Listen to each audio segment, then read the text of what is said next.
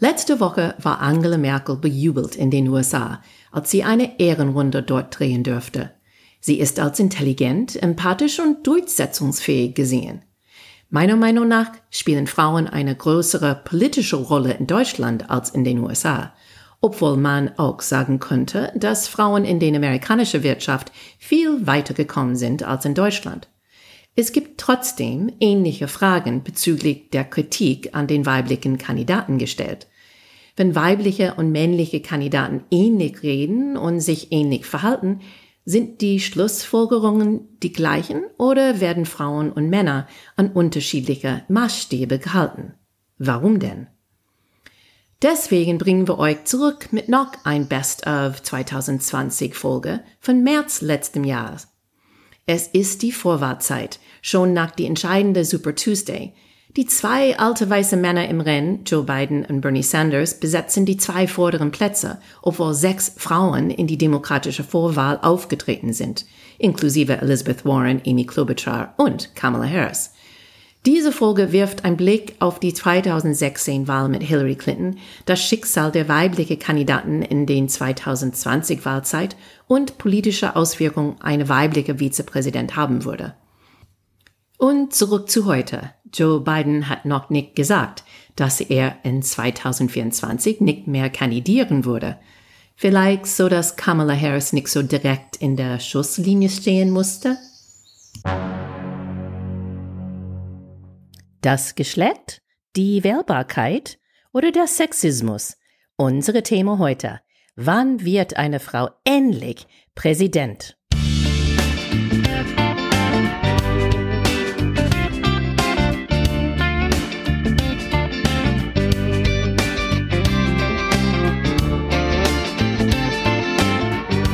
Hey guys, welcome to America übersetzt der Talk zu US-Wahl 2020. I'm Wendy Brown. And I'm Jennifer Bourguignon.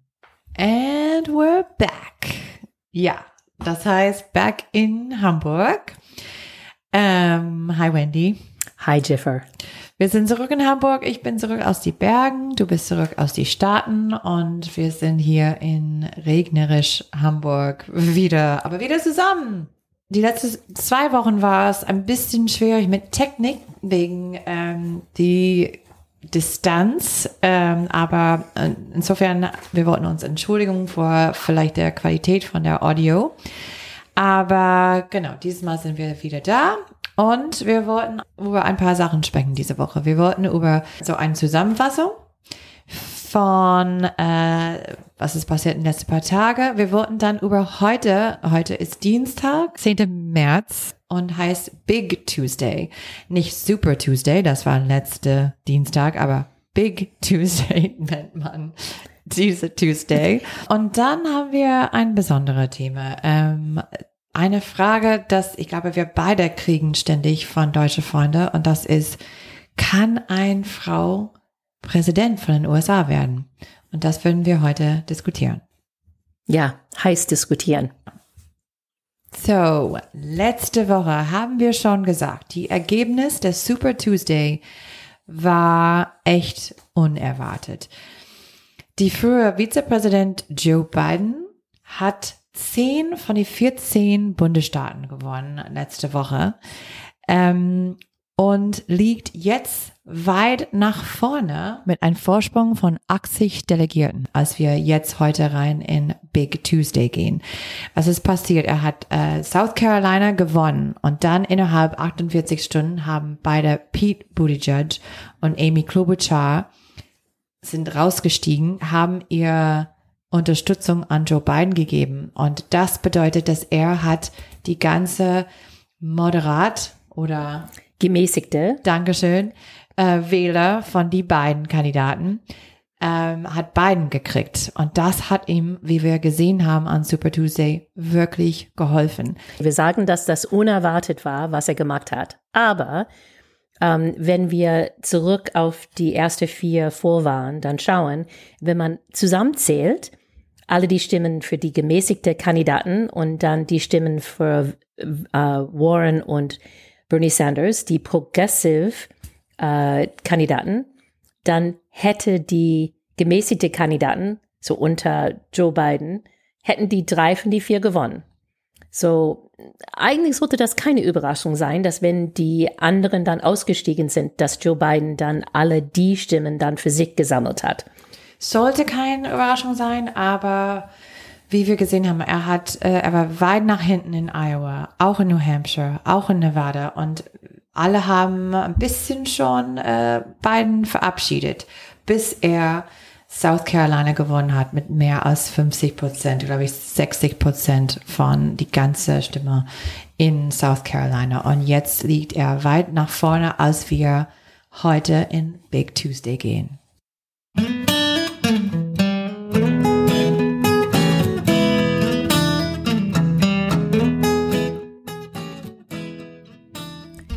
Am Big Tuesday gab nur noch zwei Kandidaten im Rennen für das demokratische Nominieren fürs Präsidentwahl im November gegen Trump. Joe Biden, der Vizepräsident unter Obama, und Bernie Sanders, der in 2016 gegen Hillary Clinton die demokratische Nominieren knapp verloren hat. Und wo sind alle anderen Kandidaten gegangen? Die meisten sind nach Bidens große Gewinn in South Carolina ausgestiegen und nach Super Tuesday haben Michael Bloomberg und Elizabeth Warren Tschüss gesagt. And then there were two. Also Big Tuesday ist, wann Wählern in sechs Bundesstaaten ihre Stimmen abgeben. Das bedeutet, dass insgesamt 352 Delegierten sind zu gewinnen, die zweitgrößte Vorwahltag. Besonders wichtig sind die Ergebnisse von Michigan, ein Blue-Collar-Union-Bundesstaat mitten in den Rust Belt oder Rustgürtel und ist wahrscheinlich bekannt für Deutscher als der US-Autoindustriezentrum.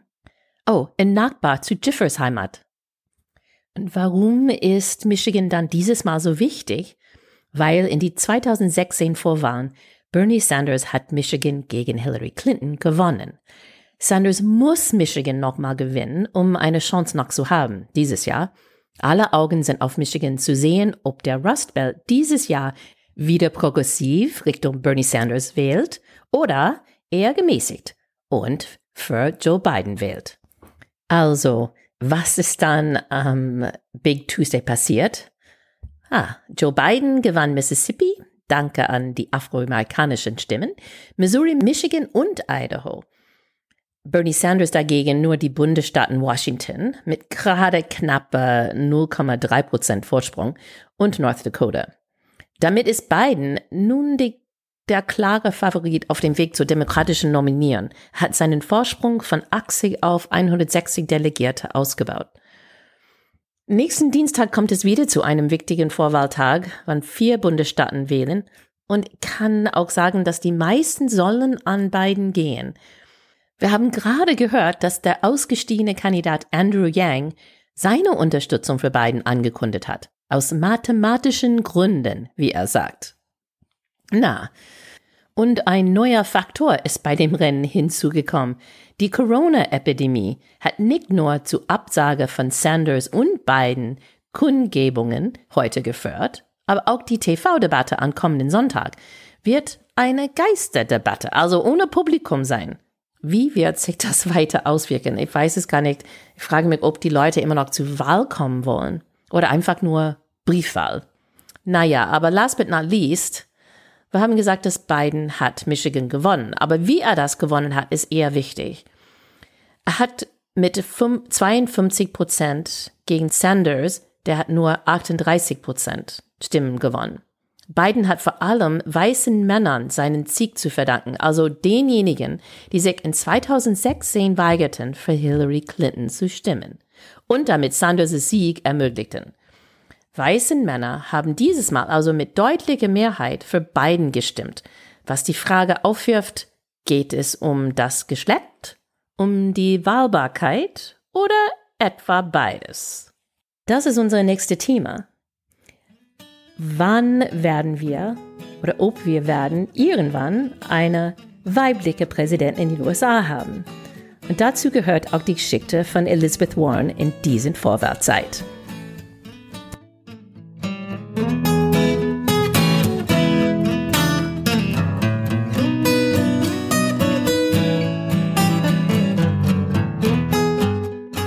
Ja, Wendy, ich glaube, du, ich bin nicht die Einzige, der schon diese Frage gehört hat von deutsche Freunde. Was ist es mit amerikanischen Wählern kann eine Frau Präsident von die Vereinigten Staaten werden? Bin mehrmals gefragt. Und die Demokraten haben die allerbunteste ähm, Kandidatenfeld gehabt am Anfang, die größte und die bunteste, inklusive sechs Frauen zum ersten Mal. Und jetzt haben wir nur zwei alte, weiße Männer. Was ist sehr enttäuschend. Ich gebe zu, ich habe Hillary nicht nur gewählt, weil ich sie für die geeigneteste für den Job fand.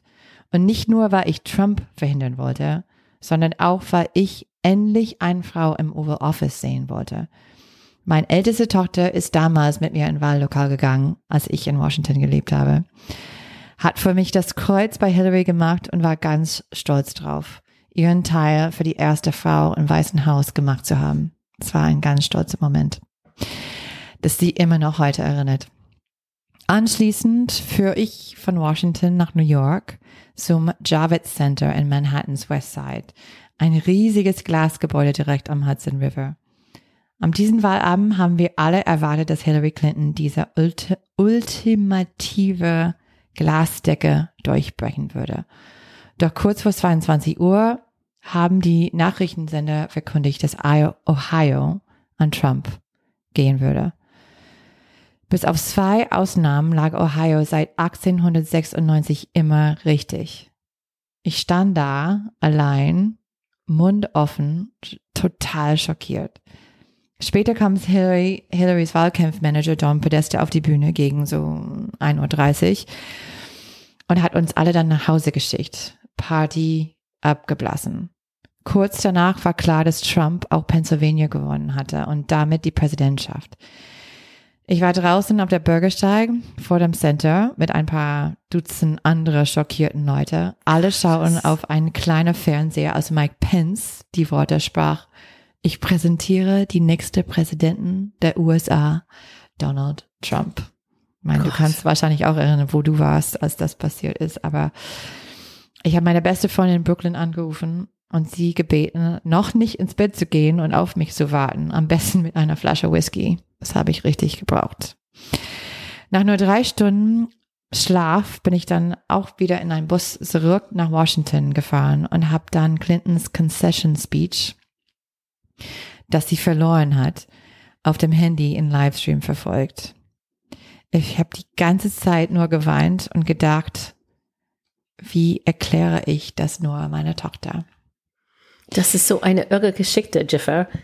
Ähm, du warst einfach im Schock, oder? Ich meine, das war ehrlich gesagt wie eine Beerdigung. Also alle waren komplett schockiert. Niemand hat das erwartet. Ich, ich war auch dann schon im Jarvis Center in Tränen, muss ich zugeben. Ähm, für mich, das, das war sicher, dass sie gewinnen würde. Und ähm, ich hatte nie gerechnet mit der Möglichkeit, dass Trump gewinnen würde. Und ähm, ich habe ja auch in dieser Zeit, in dieser Uhrzeit ständig SMS von Freunden in Deutschland bekommen. Was ist da los? Und ich könnte nicht antworten, weil ich selber das nicht verstehen könnte. Das ist, das ist wahrscheinlich ein guter Ausgangspunkt für uns ähm, und unsere Diskussion heute über Frauen und unsere Präsidentswahl, weil eigentlich genau dieser Moment, das du erlebt hast, ähm, diese Schock, diese PTSD, ähm, glaube, spielt eine Rolle und unsere erste Thema, und das ist diese Electability. Ähm, wir haben viel in dieser Wahl, diese Vorwahlzeit gehört, dass eigentlich sind die Plattformen und die Themen von die verschiedenen Kandidaten nicht so wichtig wie die Antwort, dass jemand hat für, finde ich derjenige oder diejenige electable. Hm. Und, ähm, und electable heißt mehr oder weniger wahlbar. Wahlbar. Ja, wahlbar genau, auf Deutsch. Gan, mhm. Genau. Können die dann, können die gegen Trump gewinnen? Hm. Und die Frage dann hier ist, ähm, ist es für uns sehr präsent geworden, mhm. weil Elizabeth Warren Warren diese letzte Woche ist aus dem Rennen gestiegen. Und nachdem sie rausgestiegen ist, haben wir überall in die Medien dann gesehen, einfach, die waren fast wie, ähm, äh, ja, als ob sie gestorben war. So, ähm, wie toll sie war, was sie alles so gut gemacht hat und alle sind unglaublich traurig. Dass diese Frau, dass diese irre tolle Frau, die eigentlich aufs Papier besser ist als alle andere Männer dann im Rennen, aber trotzdem hat es nicht geschafft.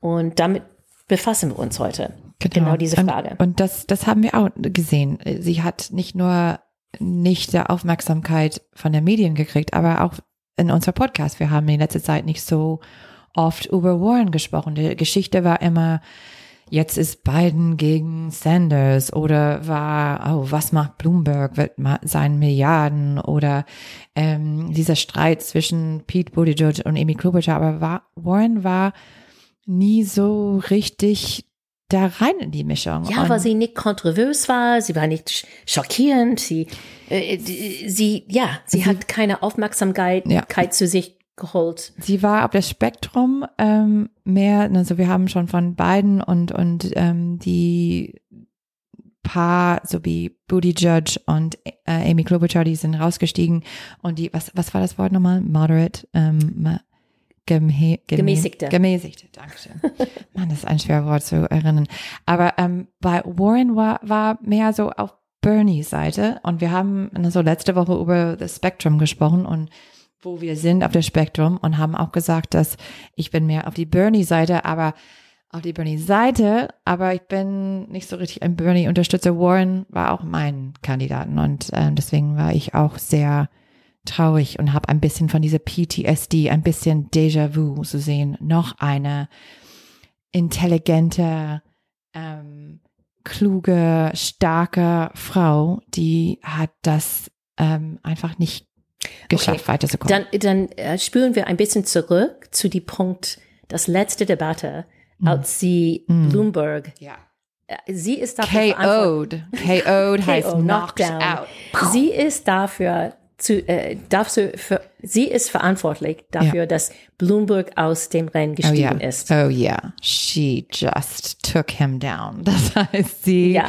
ich meine, das war, und, und das ist auch so, sie war bis dann in die Debatten und so sehr ziemlich, sie wollte nicht mit Bernie streiten, auch wenn äh, sie, äh, jemand hat gefragt, ja, was war diese, Bernie hat gesagt, eine Frau nicht Präsident werden kann. Und sie war, ja, ich will nicht mit Bernie streiten. Sie war ziemlich ruhig wollte so Peace, ne, so Kumbaya, my Lord, wollte nicht so stören, richtig, wollte nicht kämpfen, aber dann kommt sie raus gegen, gegen Bloomberg und hat gezeigt, was sie hat. Aber warum hat das nicht gereicht? Nachher war South Carolina. Mhm. Das war South, kurz vor South Carolina. Ja. Aber das hat sie nicht wirklich in South Carolina geholfen. Es hat sie nicht das geholfen. Das hat mich überrascht. Ich glaube, das war ein bisschen too little too late in a way. Ich glaube, wenn sie schon mit dieser Feuer angefangen hat, dann ähm, würde sie schon mindestens eine bessere Chance hat, weil sie hat richtig gezeigt, ähm, was sie hat. Sie hat richtig gezeigt, wie sie umgehen können mit. Ja, okay. Nee, ich glaube, das ist nicht nur Timing. Ich glaube, hier müssen wir in diese Frage von ähm, Vorurteile und wie Männer Frauen sehen oder nicht nur Männer Frauen sehen, aber Frauen Frauen sehen. Also gibt es ein paar interessante Studien.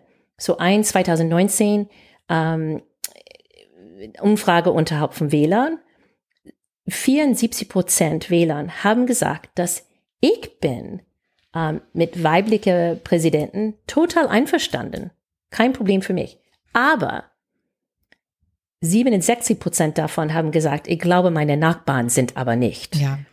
Dieses Studium habe ich in die letzte Zeit mehrmals überall gesehen. Und was das Studium mir sagt, ist, es ist eine typische so I'm not racist, but es ist diese, na so, ich würde total für eine Frau wählen, kein Problem, ne, so, ich bin progressiv, ich könnte das machen, aber, nee, na ja, ich glaube vielleicht, mh, hm, die anderen sind nicht so weit und deswegen, ich will meine Wahlstimme nicht wegwerfen und vielleicht mache ich dann auch nicht, weil, na ja, wenn ich für die Frau wähle und die andere nicht, dann, dann zählt es nicht. Und das ist so ein, ein flat out excuse. Ja. Ähm, aber, deswegen, aber deswegen haben Leute gesagt, wenn ich glaube, dass die Frau, obwohl sie super ist, wenn sie nicht electable ist oder wahlbar ist, dann, ähm, ja, dann wähle ich sie nicht, weil ich will für jemanden dann wählen, der wirklich eine Chance hat. Mhm. Aber interessant ist auch dann diese andere äh, Umfrage, die haben gefragt, wenn du heute in ein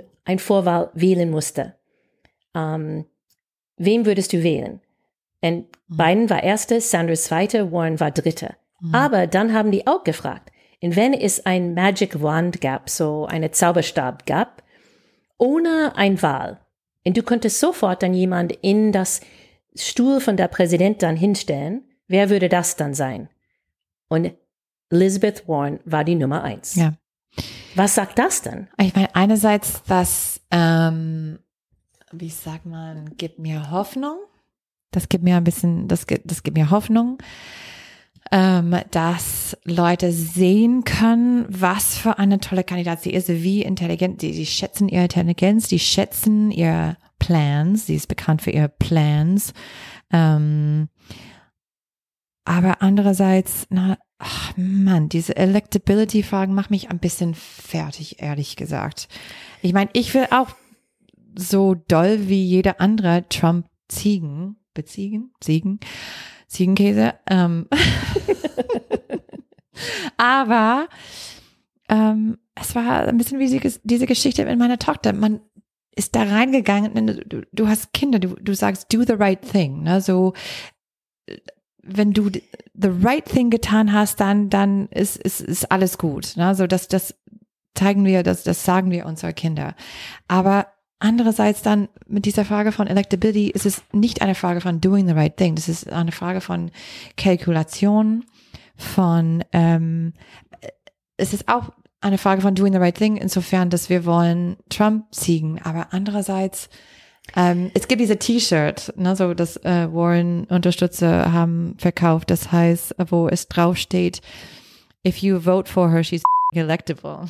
Sorry, Wendy, du musst das so beep ähm, da reintun. Aber ne, das ist der Sinn der Sache. Ne? So alle sind, haben so viel Angst, dass sie kann das nicht gegen Trump schaffen. Und was sie total gezeigt hat auf die Bühne mit Bloomberg. Guck mal, wie Absolut. ihm aber da kommen wir zu drittes Hauptthema. Was ist das so unbewusste Vorurteil, die Leute haben? Die wissen gar nicht, dass die da so tief innen drin etwas denken über Frauen, das dann beeinflusst, ob die dann kreuzen können für eine Frau. Und ich finde es interessant, weil Nancy Pelosi, sie ist jetzt wirklich äh, wahrscheinlich unsere erfolgreichste Politiker, Frauenpolitiker in den USA. Man nennt das a badass bitch. Nancy Pelosi ist um, ähm, Speaker of the House. Sie ist dann von ihrer Mitrepräsentativen, mit, sie ist dann von dem gewählt. So, sie arbeitet mit dem, sie hat eine lange Geschichte mit dem, die wissen schon, was sie tun kann und wie sie dann arbeitet. Und genau das, diese Unterstützung, ähm, hat sie dann verdient. In so einem Fall hat eine Frau, eine richtig gute, starke Frau, keine Problem, dann auf die höhere Posten, Posten zu kommen. Aber in ein Vorwahl, in eine Präsidentswahl, das ist eine andere Geschichte. Das ist so wie Reality TV, ja? Und die müssen dann ähm, die Medien dann überzeugen, die müssen die Menschen ähm, nicht so nah mit nicht so viel ähm, konkrete Beispielen. Und dann ist es eher sehr, sehr emotional, sehr, ähm, was die da mitnehmen von ein Interview oder von einem kurzen Werbespot oder sowas. Und denke dann, das ist ganz schwierig, die richtige Ton und die richtige, ähm, bist du zu stark, bist du zu aggressiv, mhm. bist du zu professionell, bist du zu ehrgeizig, bist du zu schrill, bist du zu heftig. Alle diese Themen war dann äh, Elizabeth Warren damit belastet, und dann muss man einfach nur zurückstellen und sagen, hey, guck mal Bernie Sanders an. Aber das ist für ihn überhaupt kein Negativ, aber für eine Frau schon. Genau. Und das, äh, ich glaube, alle haben, oder viele haben vielleicht diese Viral-Video gesehen. Das ist ein Video, ist aber eine kurze, drei Minuten lang äh, Film, wo Cynthia Nixon, sie ist amerikanische Schauspielerin, der hat Miranda in Sex in the City gespielt, liest ein Gedicht, das heißt Be a Lady, they said. Ähm, der Gedicht ist von, wie heißt sie, Camille Rainville. Und es geht, die ganze Gedicht ist eine, so, ähm, Sätze, die Frauen hören ständig, wie sie sein sollen. Sei nicht zu dick, sei nicht zu dünn, mach ein Diät. Du siehst krank aus, iss ein Burger, rasier deine Beine. Lass dir die Brüste machen, trainiere deinen Bauchmuskeln, sei selbstbewusst, sei natürlich aus, sorry, sieh natürlich aus. Du siehst so gemacht aus.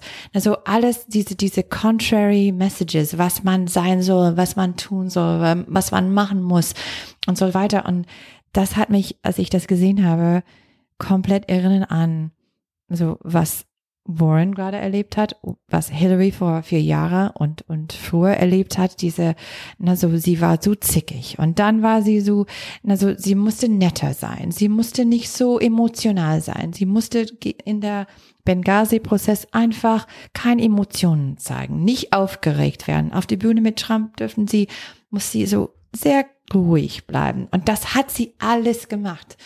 Und jedes Mal war sie entweder so zu zickig oder so unauthentisch oder so mehr authentisch sein. Aber sie war, nix war gut genug.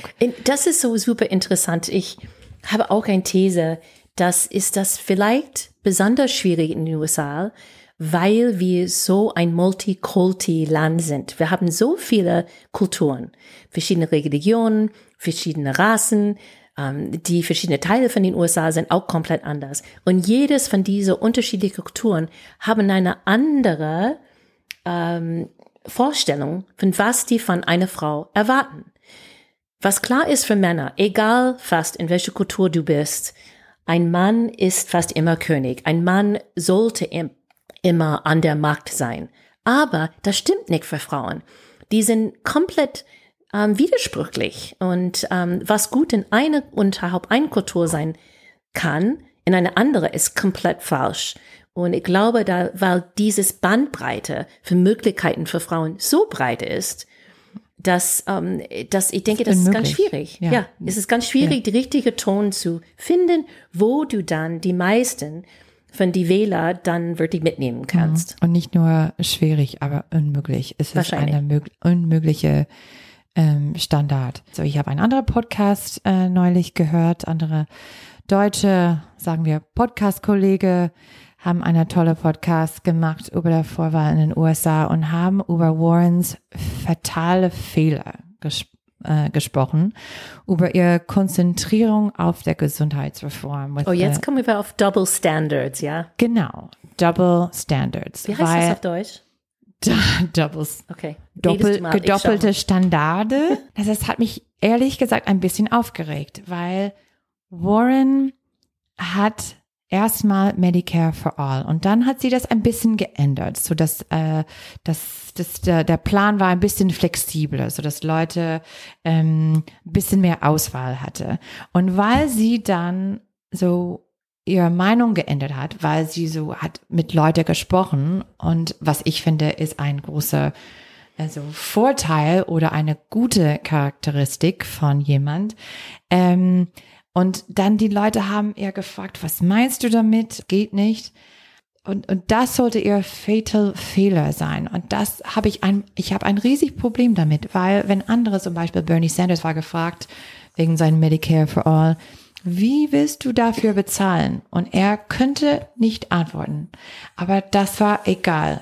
Es hat ihm nicht wehgetan und dann andere Journalisten sagen so, das war ihr Fehler, sie war dann, das, das, das war's für Warren. Ihr Fehler war zu schlau zu sein.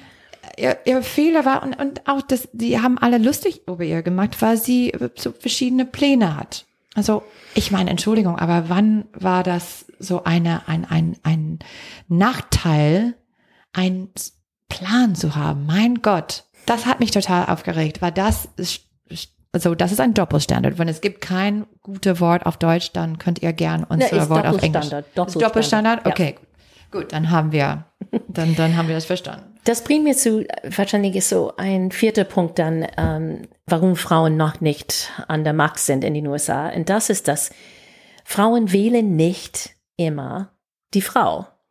Ähm, das habe ich auch in ähm, meiner Arbeitszeit gesehen, ganz, ganz oft. Trump hat mehr Frauenwähler auf seine Seite gehabt, als Hillary hatte auf ihre Seite. Oh, das ist unglaublich. Und Warren in Super Tuesday, in ihr eigenen Heimatbundesstaat in Massachusetts, hat nur 25 Prozent von die Frauenstimmen für sich dann gewonnen. Und man hätte gedacht, mindestens in ihr eigenen Bundesstaat würde sie unterhalb die Frauen richtig erfolgreich sein, aber das auch nicht.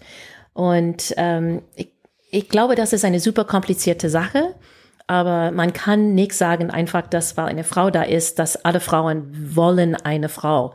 Um, ähm, und vielleicht war das in dieser Zeit dann auch Electability, so wahlbar. Die haben, auch die Frauen haben nicht geglaubt, weil die immer noch, wenn die Hillary, Hillary, ähm, äh, Episode ja. mit Trump. Diese PTSD, wie man sagt, ja. diese Post-Traumatic Stress, kann ich auch verstehen. Ja.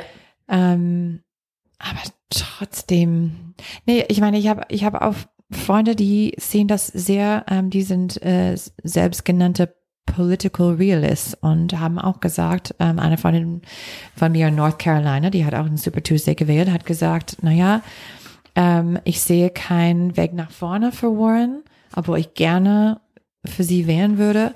Ähm, ich äh, will die äh, Black Community unterstützen und äh, die sind alle für Biden und deswegen geht meine Stimme zu ja. Biden. Was ich, na so klar, sind alle ein bisschen so ähm, ähm, strategisch. Aber, ja, aber ich kann das verstehen. Wenn Hillary das nicht geschafft hat, wer soll dann denn? Aber das kommt dann zurück. Okay, wie gehen wir dann weiter? Hm. Ich glaube, dass es sieht so aus, als Biden und Bernie Sanders haben beide gesagt, dass die würden eine Vizepräsident, eine Frau genau. dann nehmen. Mhm. Und ich glaube, das ist die wichtige Zwischenphase, dass wir brauchen. Ich brauche das für Menschen über eine unbewusste Vorurteil zu kommen, müssen die schon ein Erlebnis haben. Das mag die dann schon sicherer, dass nicht gefährlich dann so aussieht und das dann gut ausgeht. Und wenn wir eine richtig tolle Frau an der Seite von einer von diesen Männern haben, und sie dann zeigen kann, dass was sie kann, dann haben wir eine Chance mit einer Frau als Präsident. Aber das muss zuerst kommen, als Vizepräsident. Und das würde, ich glaube, beide würden eine Frau auf jeden Fall aussuchen. Das haben die meistens gesagt. Ich glaube, die gucken nur auf, auf äh, weibliche Kandidaten. Es gibt viel qualifizierte Frauen. Beide würden auf jeden Fall, glaube ich, eine Frau aussuchen als Vizepräsident. Vielleicht. Ja. Auf jeden Fall. Jetzt muss ich fragen, wieso hat Merkel das in Deutschland geschafft? Mhm. Ähm, ich würde sagen, dass insgesamt ist Deutschland hat mehr Hierarchie und ist nicht so weit wie in den USA mit Frauen in die obere Etagen, ähm, in der Arbeitswelt zumindest. Aber ich glaube, dass sie profitiert von die, das deutsche politische System, wo die Parteien dann entscheiden, wer oben sitzt und dass die Wählern dann wirklich so gebunden sind an, an die verschiedenen Parteien und dann die geben diese Verantwortung über auf die Partei, der Richtige nach oben zu wählen. Ja. Und ähm, ich glaube nicht, dass wenn Angela Merkel in den USA durch unsere Vorwahlsystem kommen musste, dass die wäre überhaupt eine von unseren Kandidaten gewesen sein. Oh, ich, äh, das kann ich auch ehrlich gesagt mit unserem System nicht vorstellen, weil man muss immer so ne, so, so viel Charisma haben und ähm, naja. Oder nicht nur Charisma, aber zumindest ähm, Aufregung, so dass du jeden Tag in die Medien bist und guck mal Trump an. Aber was klar ist, ist, dass wir nicht immer der beste Kandidat am Ende haben. Auf jeden Fall. Äh. Aber Jiffer, wir sind sicher, dass wir haben beide Töchter und ich glaube, dass unsere Töchter werden das schon erleben. Wendy, ich hoffe, dass wir schon das erleben würde, nicht nur unsere ja, Tochter. Ja, ich bin nicht so alt. nur wenn Corona kommt für uns, dann vielleicht nicht, aber sonst. ja. Und das war es. Wir sehen uns nächste Woche mit noch einem Vorwahl Tuesday und es gibt bis dann bestimmt noch mal ein aufregendes Thema.